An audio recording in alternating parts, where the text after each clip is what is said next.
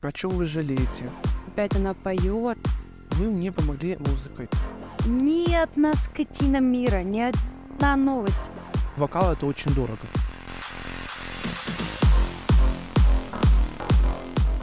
Всем привет! С вами очередной выпуск подкастов из серии «Гнедология». Мы продолжаем говорить о стереотипах нашего общества, о том, как бороться с ними и как найти ментальный баланс в столь непростое время. С вами ведущий всей этой веб-канале Паша Кузнецов. А в гостях у меня прекрасная, несравненная Наташа Ленская. Наташа, привет. Привет. Наташа, я хочу тебя представить нашим слушателям. Давай я буду говорить про тебя факты, а ты будешь говорить, это правда или неправда. Хорошо. Давай. Наташа режиссер по образованию. Да, верно. Наташа педагог по вокалу. Еще как. Наташа основатель музыкальной школы Лен Студио. Вокальной школы Лен Студия. Прошу прощения. Наташа певица Да. Или вокалист? Скорее певица. Это ж, давай сначала расскажи разницу между певицей и вокалистом. Я думаю, что певица — это такой более комплексный подход к определению человека, который поет. То есть вокалист — это тот человек, который владеет своим голосом, и все, да, мы от него больше ничего не требуем. А певица — это и образ, и подача, и индивидуальность, это личность вокалиста, я бы сказала. Вот так. Хорошо, друзья, как вы уже поняли, сегодня мы будем говорить про музыку, и название нашего подкаста «Можно не говорить, а петь о своих мыслях».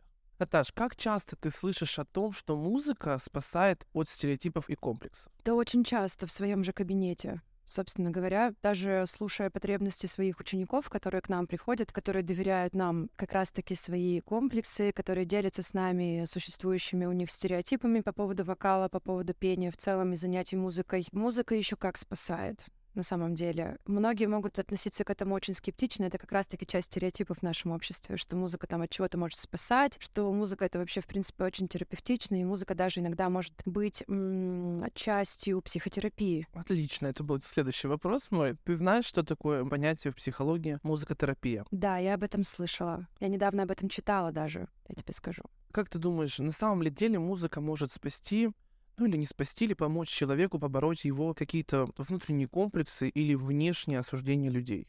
Конечно. В первую очередь в истории моей жизни, если можно так пафосно сказать, музыка помогла мне прежде всего, прежде чем я начала нести это другим и помогать в этом другим посредством музыки. В какой-то момент жизни, когда я была еще маленькая, я была подростком, музыка мне очень помогла забываться. Музыка очень помогла мне во время травли, например, в школе. Меня в школе травили очень сильно, я этого не стесняюсь, я об этом очень открыто говорю. И когда я пела, я уходила вообще в какой-то свой собственный мир, где я была свободна, где я могла высказать все своим голосом. Голос тогда для меня был таким языком и моих эмоций. И сейчас я наблюдаю это у своих учеников, когда они приходят и доверяются самое сокровенное, при этом они не мог, могут не сказать об этом вслух, конкретными словами, что у них случилось, но могут высказать это в песне, голосом, иносказательно, и это самое ценное, что есть в музыке. Буллинг в школе был именно из-за того, что ты поешь? А, в том числе. Меня вообще выбрали таким козлом отпущения, у нас был наборный класс, и я отличалась от всех, и в том числе тем, что я пою. Я вообще очень много раз слышала в своей жизни, ой, Наташа, это уже болезнь, ой, Наташа, опять она поет, господи, прости, вот это все. И да, буллинг связан был и с этим тоже. Как ты реагировала тогда, и как ты реагируешь сейчас на подобные высказывания? И есть ли они вообще в данный момент? Тогда, конечно, я обижалась. Ну, потому что ребенок, в принципе, не умеет реагировать, мне кажется, как-то, ну, прям по-взрослому на такие вещи, да и не должен, собственно говоря. Тут должен быть более взрослый наставник, который должен заступиться, который должен объяснить, как с этим поступать, да, с этими эмоциями, которые возникают, обида, злость, грусть какая-то по поводу того, что тебя не понимают. А сейчас мне пофиг. То есть сейчас я с этим открыто не сталкиваюсь, разумеется, потому что я всем уже все в принципе доказала, и как и самой себе, например. Но если бы сейчас даже что-то я бы такое встретила в свой адрес, мне бы было абсолютно наплевать, я все про себя знаю.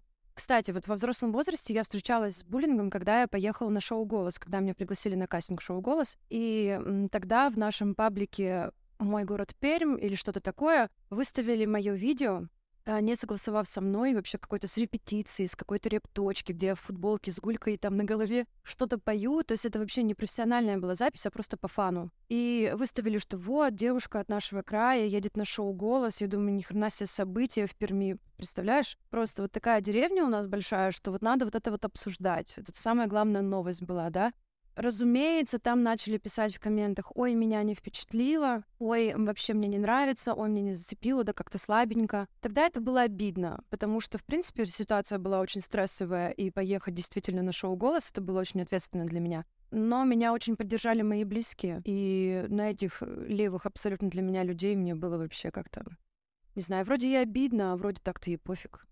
Поедешь еще раз на шоу «Голос»? Нет, это не моя история.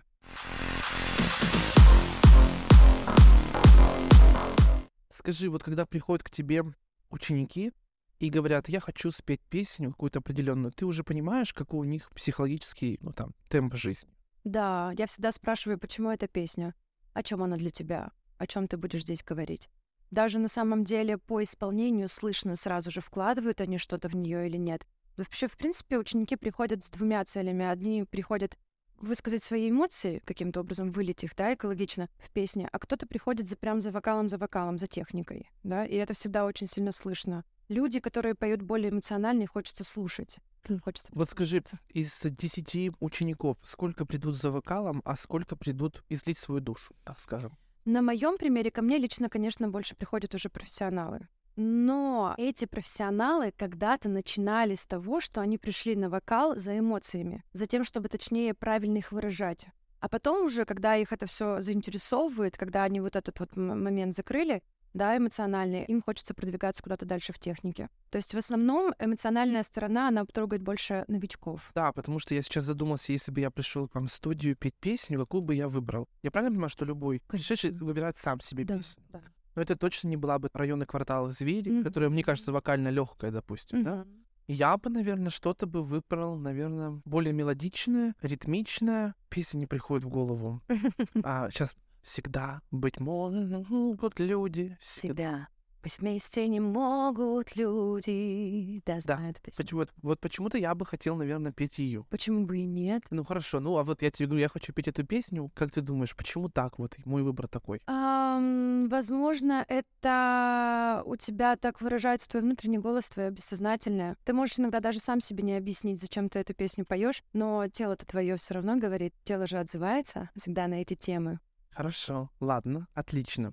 Есть такой момент. Расскажи из личного опыта, когда ты открывала школу, проходила обучение, расширяла количество учеников, э, количество педагогов. Слышала ли ты от общества осуждения? Осуждение, наверное, нет в таком вот смысле слова, прямо осуждение, а скорее непонимание. До сих пор даже я сталкиваюсь с тем, что я рассказываю про свою студию, говорю, вот я педагог по вокалу, у меня есть своя студия, и очень многие люди представляют себе такой маленький кабинетик где-то, где стоит вот это вот пианино, значит, какой-то микрофончик, линолеум на полу, знаешь, вот какое-то, не знаю, такое совдеповское представление. Когда я говорю, что у меня 8 кабинетов, 2 этажа, 15 педагогов, и все таки вау, ничего себе. То есть такие вокальные студии бывают. Неужели на творчестве можно построить бизнес? Ты думаешь, это история про то, что люди обесценивают, или про то, что просто у них узкий кругозор в этом плане? Скорее про кругозор. Это стереотип о том, что творчество — это неприбыльная профессия. Это прямо стереотип, стереотипный вообще в нашем обществе. Так говорят про хореографов, так говорят про вокалистов, про всех, что оказывается, можно какие-то деньги зарабатывать. Даже когда я занималась вокалом, и когда еще не думала о том, чтобы стать педагогом по вокалу, даже мои родители думали, что, Наташ, ну серьезно, сколько можно? Там деньги только уходят на все эти конкурсы, на все. Декассира в пятерочку. Да, это стабильность. Слушай, если мы с тобой заговорили про деньги, я думаю, что у нас бы слушатели хотели услышать хотя бы какие-то цифры. Давай так, мы не будем говорить про доход студии, а вопрос, сколько ты можешь заработать э, в лице певицы, например, за один месяц, выступая на каких-нибудь частных или городских мероприятиях? Если я буду работать каждые выходные, например, да, на частных мероприятиях, то это будет около 70-80 тысяч. Но сейчас я этим занимаюсь уже реже, потому что мне все таки интереснее преподавание. Но многие удивляются, что, например, один раз я за 40 минут своего выступления заработала 20 тысяч рублей. Это средняя цена или максимальная? Это максимальная была. Средняя цена у меня 10-12 тысяч. Ну, сравнивая по нашему городу, это достаточно такой ценник выше среднего. Да, я знаю. Да. Я этого достойна. Нет, а тебя никто здесь не обесценивает, абсолютно. Еще бы. Паш. Я просто знаю, что можно там, типа, этаж, давай за 9. Ну, на одну песенку поменьше. На самом деле, ценник разнится от того, где и в каком формате я выступаю.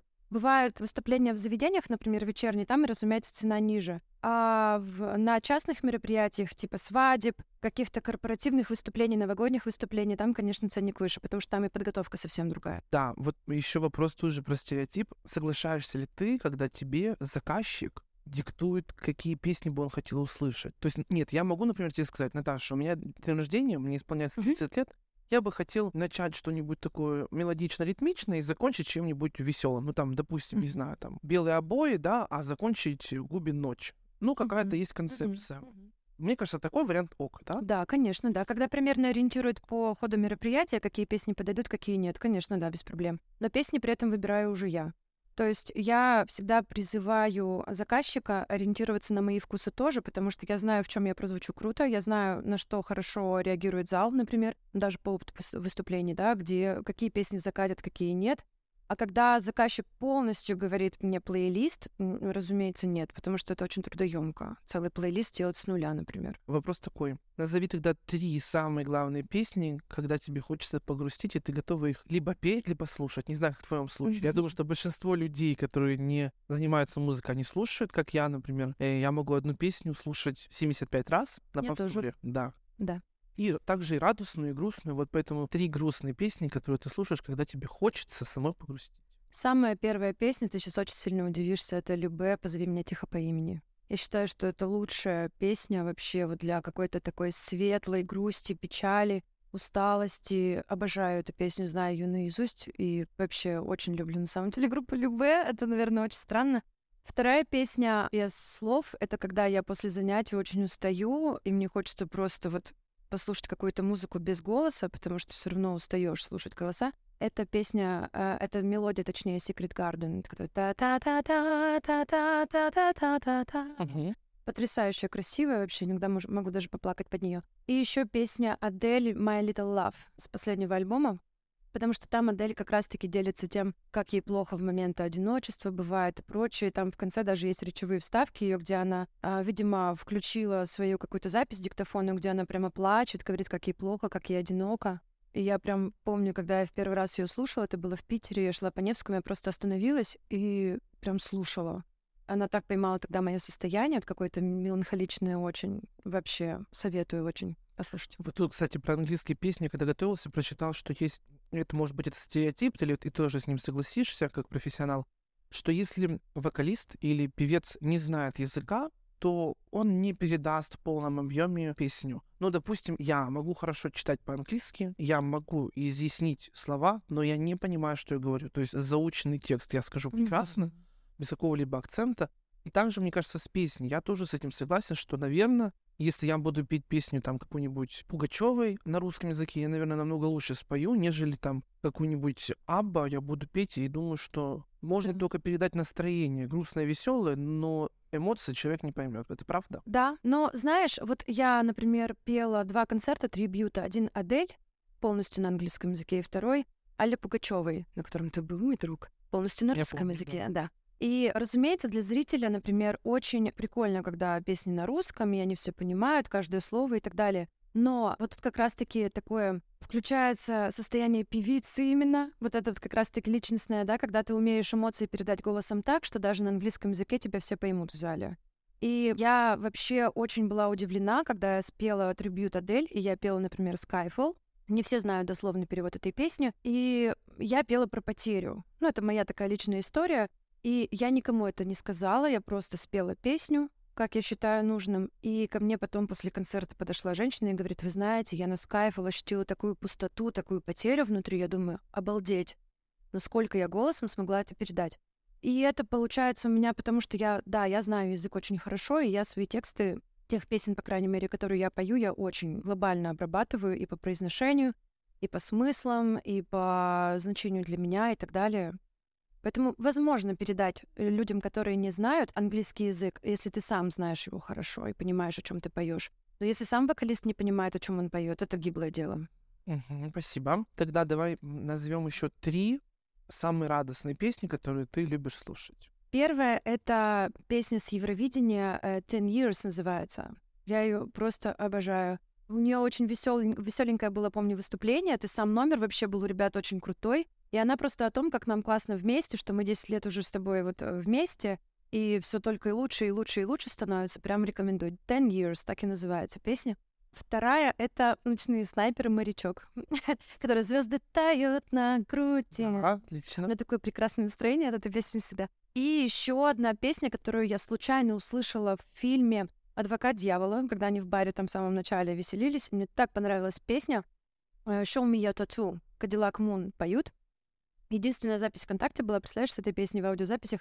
У меня муж услышал просто фразу из фильма, говорит, там «Show me your tattoo» поется. И вот мы так эту песню нашли, и я до сих пор ее просто обожаю. Она То есть написать просто было э, по типу саундтреки к фильму? И найти Э? Это было сложно. Это было сложно. Надо было перематывать или слушать несколько раз. Это, понимаешь, уже вот я все таки певица, а не вот это вот все. А, а не вот это вот сыщик, да? Вообще-то Да. не в МВД, да? И кепки с лупой у меня нет, как у Шерлока.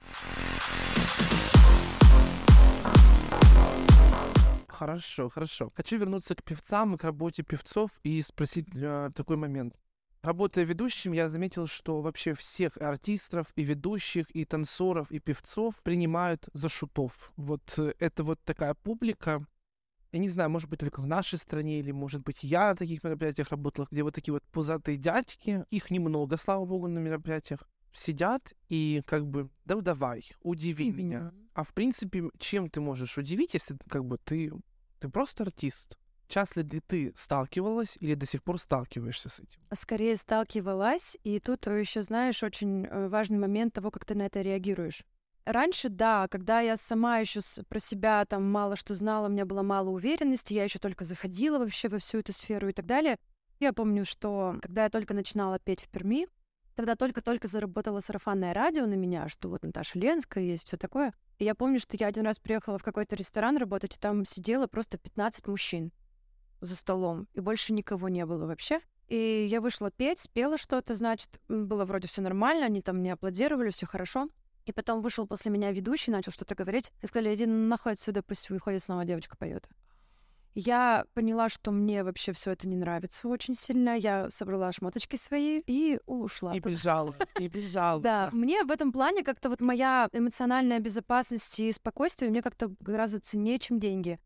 Были такие моменты, например, тут, знаешь, еще от э, внутренней интеллигенции человека и твоего зрителя очень много зависит. Например, я часто пою в Лимарше, и однажды мне говорит их управляющая, что у нас будет сидеть отдыхать правительство Пермского края, что еще какие-то там приглашенные гости, в общем, все такое, и вот надо вот создать просто фончик, значит, попеть и все такое.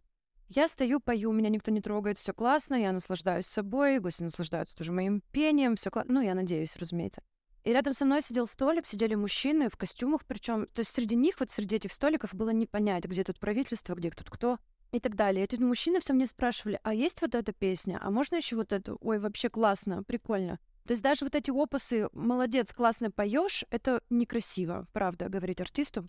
Но на «ты», например, как-то очень Мгм. фамильярно. Ну, как-то, не знаю, у меня неприятные чувства от этого. И потом я узнала, что это водители были вот этих вот людей, которые отдыхали. Эти люди спокойно сидели, абсолютно тихо, болтали, аплодировали время от времени. То есть вот эта внутренняя интеллигенция, она тоже решает. Некоторые люди могут подойти, спросить, девушка, а вот вы не можете вот эту песню спеть? Я говорю, нет, к сожалению, не могу, потому что у меня готовый плейлист сегодня. Они такие, ну хорошо, ничего страшного. Спасибо большое, вы здорово поете. Вот это одно дело. А когда в одном из баров мне один раз какой-то мужчина выкрикнул из зала, красотка, давай медлячок. Вот это, это отвратительно к любому вообще творческому человеку. Да, мы действительно, мы не шуты. Мы выходим работать. И что самое, наверное, больное в этом всем, что ты несколько лет учишься петь, нарабатываешь себе имя, репертуар, чтобы потом какой-нибудь мужик в баре тебе крикнул «Красотка, давай медлячок». Просто, мне кажется, все думают, что певицы, которые даже, ну, допустим, регионального уровня, да, или городского, они тоже такие же, как мировые звезды, выходят и поют, и они выступают, и все смотрят им в рот. Хотя я уверен, что это далеко не так, потому что на своих мероприятиях я тоже с этим сталкиваюсь, и я для себя выработал одну формулу. Я лучше не заработаю там 10, 20, 15 тысяч рублей, не пойду вести мероприятие, которое мне не отзывается. Я буду ждать тогда, когда меня позовут как приглашенного человека.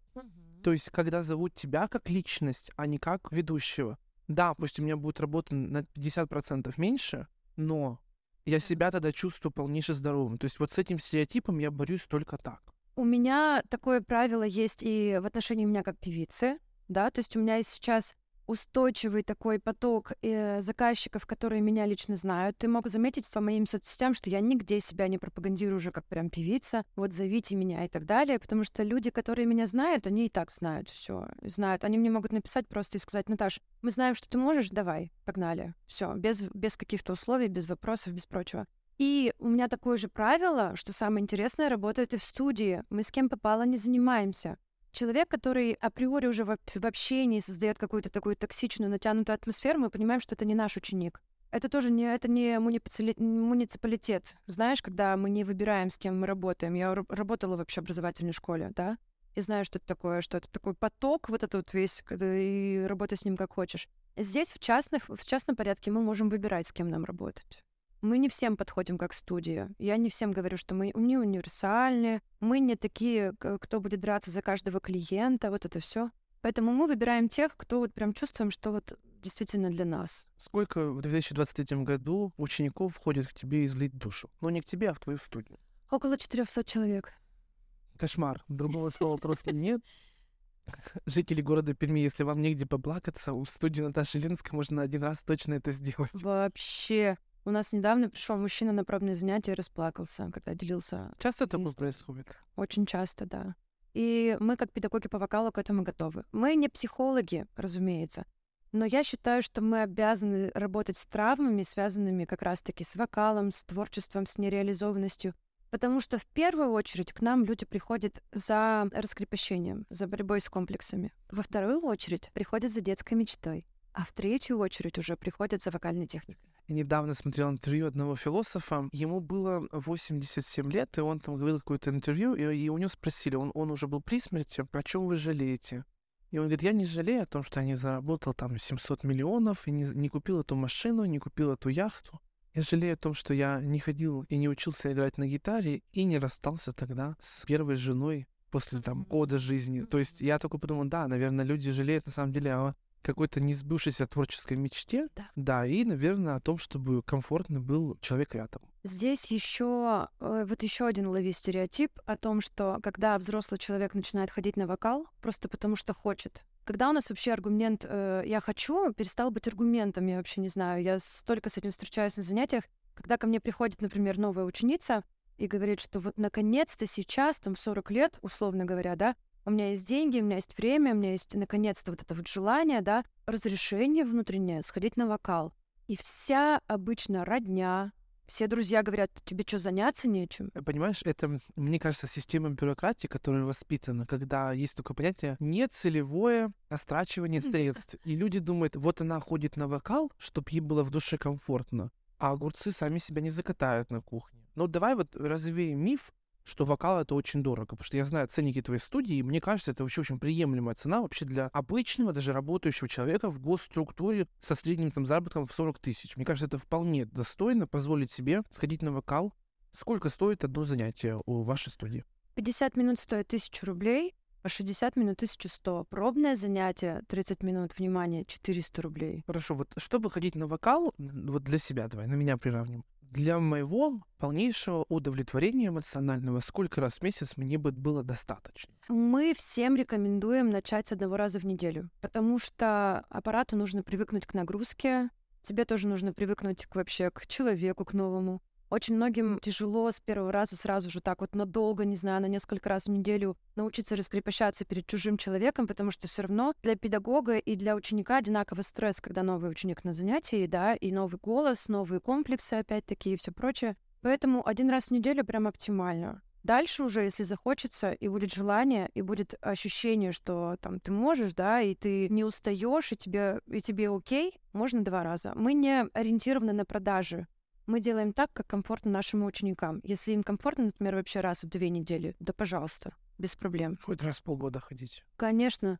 Но, опять-таки, нужно понимать, что в вокале, так же, как и в физической нагрузке, например, в зале, да, тренировки в зале, важна регулярность все равно, потому что мы тренируем мышцы. В любом обучении систематичность — это всегда за. Да, и дисциплина.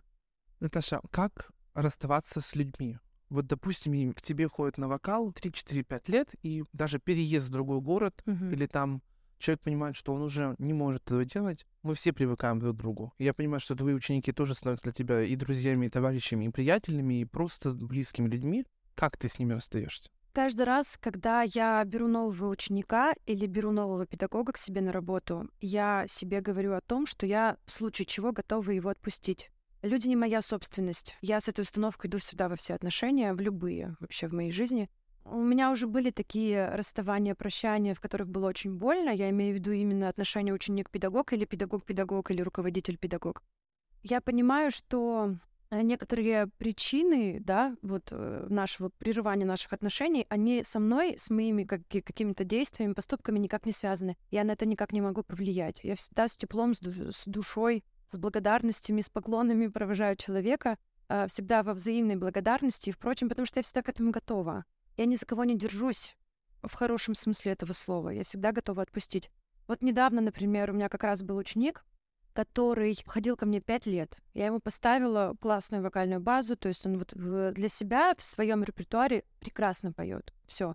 Для него это было основное требование — петь для себя, петь крепко, хорошо, уверенно, классно, владеть каким-то вот таким несложным репертуаром базовым. И я ему так и сказала, слушай, я сейчас хочу убавлять себе время для занятий, потому что, ну, объективно, мне уже просто было много. Я сказала ему, что я тебя всему уже научила. Ты можешь пойти к любому другому педагогу и какое-то новое веяние, какой-то новый взгляд со стороны от него получить. Можешь просто дальше заниматься сам с собой, можешь раз в месяц ко мне приходить на ревизию, но я уже не вижу смысла тебя держать дальше на регулярных занятиях. И он мне сказал, слушай, да, я согласен, действительно. И он уехал сейчас вообще в другой город, попутешествовать, у него немножко сменились приоритеты. Я только рада, на самом деле. Я вспомнил фразу после этой истории. Чтобы сохранить любовь, надо вовремя расстаться. Да, да. Еще стереотип один вспомнил. А, Мне сказали а, один раз, ну что ему там стоит провести это мероприятие, взять микрофон и наговорить кучу слов. Я думаю, что все певцы и вокалисты слышали абсолютно то же самое, что им стоит взять микрофон и исполнить там 10 песен. Каково это исполнить 10 песен? Что стоит за кулисами этого всего? Чтобы сейчас мне выйти спеть 10 песен подряд, например, и получить за это большие деньги, мне стоило 22 года прозаниматься вокалом, чтобы сейчас быстро научиться адаптироваться, чтобы быстро научиться снимать песни, учить песни и прочее, и готовить их так, чтобы они звучали абсолютно уверенно, как будто это мои песни. Набрать репертуар, который мне подходит по моему голосу, отрепетировать его. Через, перед, перед каждым выступлением я репетирую свой репертуар, перед каждым. То есть, по сути, это концерт сначала дома, потом концерт с микрофоном в заведении, да, к примеру. Это выстроить свой имидж и свое имя, чтобы люди понимали, какой репертуар я пою, в чем я хороша, да, с чем меня приглашать, почему именно меня, опять-таки. Это образ подобрать красивый. Я часто спрашиваю, например, перед свадьбами, какие цвета у свадьбы, потому что мне важно быть в концепте мероприятия, потому что я часть мероприятия. Я создаю праздник вместе со всей командой. Мне важно подружиться с диджеем, потому что от него очень сильно много зависит вообще, как он мне там накрутит все эти свои штучки, эффекты и прочее. От этого очень много зависит. Я никогда не ссорюсь с диджеями, друзья. Это, это важно. С ведущими тоже договориться, да, как тебя объявят, Ленская или Ленская. Раздражает, когда говорят Ленская, я всегда исправляю свой микрофон. Научиться общаться с публикой, потому что в тот момент, когда ты выходишь на сцену, на 40 минут, на час, тебе ведущий передает, так скажем, бразды правления, и ты управляешь толпой. И если ты просто стоишь и поешь песни, это полная херня. Ты должна общаться, собирать на себе э, взгляды. Я сейчас выхожу с той установкой, что если мне понравится, как я спела, значит всем понравится. Когда я сама от себя кайфую и меня саму там от себя мурашит, у остальных это сто процентов произойдет. Поэтому я стараюсь просто быть абсолютно свободной на сцене. И поэтому всем, кто меня спрашивали, как вообще начать там работать в барах, да, там как стать коммерческой певицей, я говорю, что только 30% работы всей — это вот прям уже по факту стоять на сцене и петь. Все остальное, все 70% — это подготовка. У меня, например, свой микрофон, который тоже стоит денег. Иногда свое оборудование. Поэтому за кулисами на самом деле очень много чего скрывается. Да и условия тоже везде разные выступлений. Не хотела бы взять себе команду несколько вокалистов и продюсировать их как певцов в городе? Нет. Ладно, не буду спрашивать, почему. Хочу, чтобы ты по опыту своего преподавания вокала вспомнила историю, когда человек тебе пришел с какими-то психологическими проблемами, и ты услышала, вы мне помогли музыкой. Конечно, без имен, хоть, ну, однозначно. Потому что я, давай тебе наведу просто, почему я вчера, когда готовился, тоже смотрел несколько видео, читал, и там женщина говорила, что она 10 лет жила с супругом в абьюзивных отношениях, не могла никак с ним развестись, и пришла петь песню э, Тины Тернер Simply the Best, и когда она ее выучила, она спела ему эту песню и развелась с ним. Может быть, эта история, конечно, придуманная, но она почему-то меня вдохновила, что я думаю, что какая-то подобная история у тебя могла бы быть связана в жизни. У меня их очень много, очень много. Я каждый день получаю благодарности за это. Каждый божий день. Просто представь себе, вот я сейчас при тебе открываю свой телеграм и сегодняшнее сообщение читаю, да? Ты помогла и мне, и там еще одной девочке. То, что я сейчас свободно пою и кайфую, исключительно твоя заслуга, абсолютно. Это я всем говорю и вообще готова публично признаваться в любви к тебе и в восхищении твоей работой. Это актриса из театра, в котором я работаю. То есть я помогла ей э, подготовить ее роль в мюзикле. И она сейчас поет, чувствует себя свободной на сцене, потому что вот мы с ней так поработали. Наташа, давай честно, скажи, что обратная связь намного приятнее, чем валюта на карте. Да, да. В разы. Я работаю в студии, и мой час времени в студии, да, как педагога, стоит 2000 рублей. И, ну, понятное дело, да, что у меня там 15 занятий в неделю, можно посчитать, сколько это получается. В театре я работаю, разумеется, за гораздо меньшие деньги, но за гораздо большую благодарность. И меня, если честно, это очень сильно подкупает.